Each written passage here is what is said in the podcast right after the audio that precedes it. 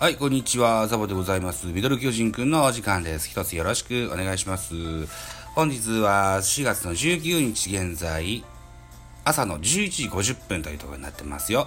ということで、えー、新コーナーでございます。2009年の今日。はい。このコーナーはですね、2009年に私が32歳の頃に、えー、やっておりましたスクラップブックジャイアンツのスクラップブックを見ながら、えー、2009年の本日を語っていくというようなコーナーになってます。うんと、えー、平成21年4月19日のお話をしていこうと思いますよ。はい。えーと、この日はですね、名古屋ドームにおきまして、巨人対中日の3回戦が行われております。えーと、プレイボール時間は2時からということで、デーゲームになってますね。うん。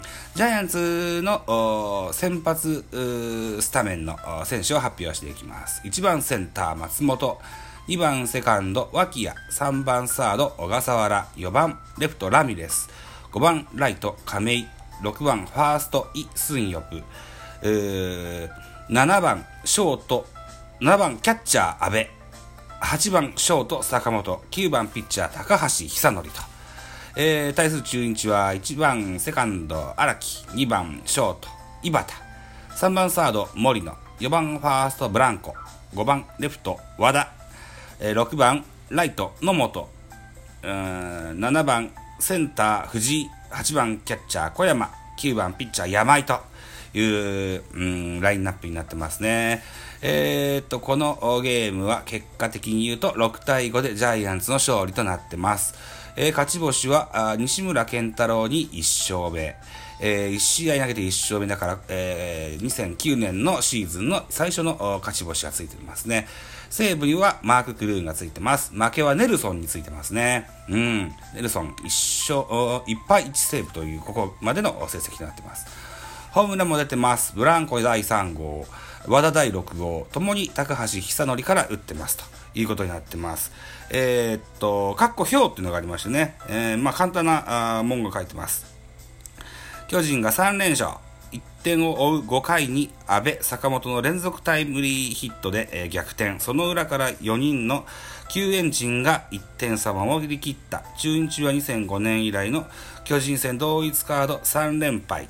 えー、先発山井の乱調が誤算で、えー、打線も一度は逆転したが、5回以降は沈黙したというふうに書いてますね。うん。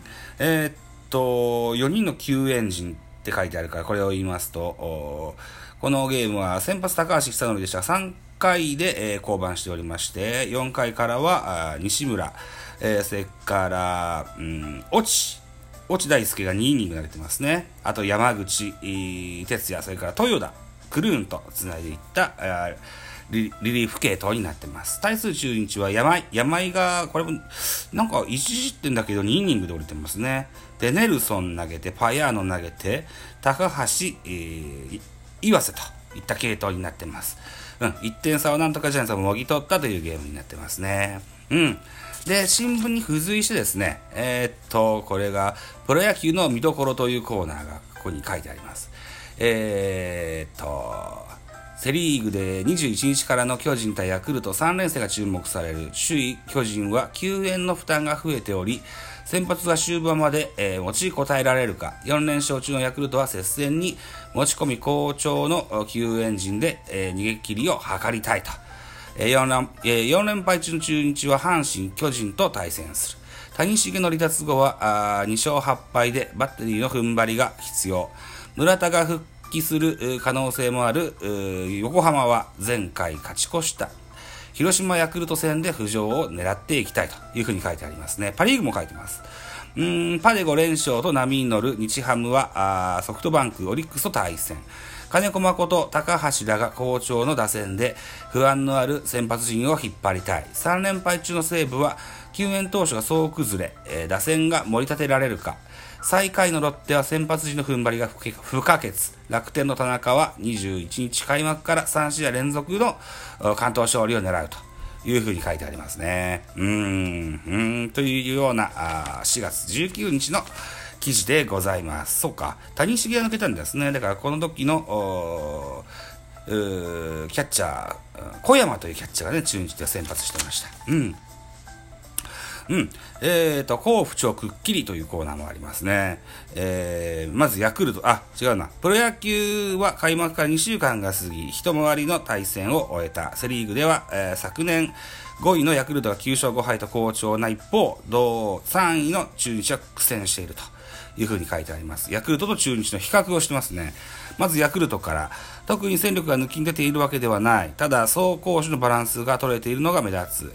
石川立山ら先発陣はすでに軸となる5人の全員に、えー、白星がついた。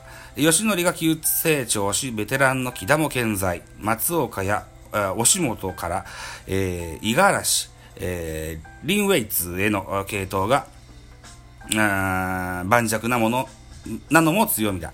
打線は切れ目なくつながり、14試合中9戦で、えー、2桁安打を記録。えー、デントナーを4番に置く打線、打打順もハマった。昨リーグ最小タイの83本のチーム本塁打が今季は1試合1本ペース。機動力プラス長打力。えー、かっこ高田監督と。目指すスモールベース、スモールボールに長打も、備わり始めた。いうふうに書いてます。対する中日です。えーと、痛い、谷繁の離脱と書いてますね。守り数野球を施行していただけに、扇の要、谷繁の離脱が痛かった。開幕4連戦した、あ4連勝した7日に右ふくらはぎを痛めた。登録を外れた8日からチームは2勝8敗と失速。ベテランの調整が総じて遅れていた開幕前、関係者が無理に開幕に合わせるとどこかでパンクするのではと危惧していたことが現実になり、層の薄さがあらわになった。大役の小田、小山らはリード、補給術、補給技術とも不安定。小山は谷繁さんは確かにすごい保守だがいなくなったから勝てないと言われるのは悔しいと話す者の正捕手の復帰までは我慢の戦いが強いられそうだといった記事が書いてありますね。うーん。そっか、2009年の谷繁も、それから、そうですね、ラミレスも現役の時代ですね。うーん。なかなか面白いな。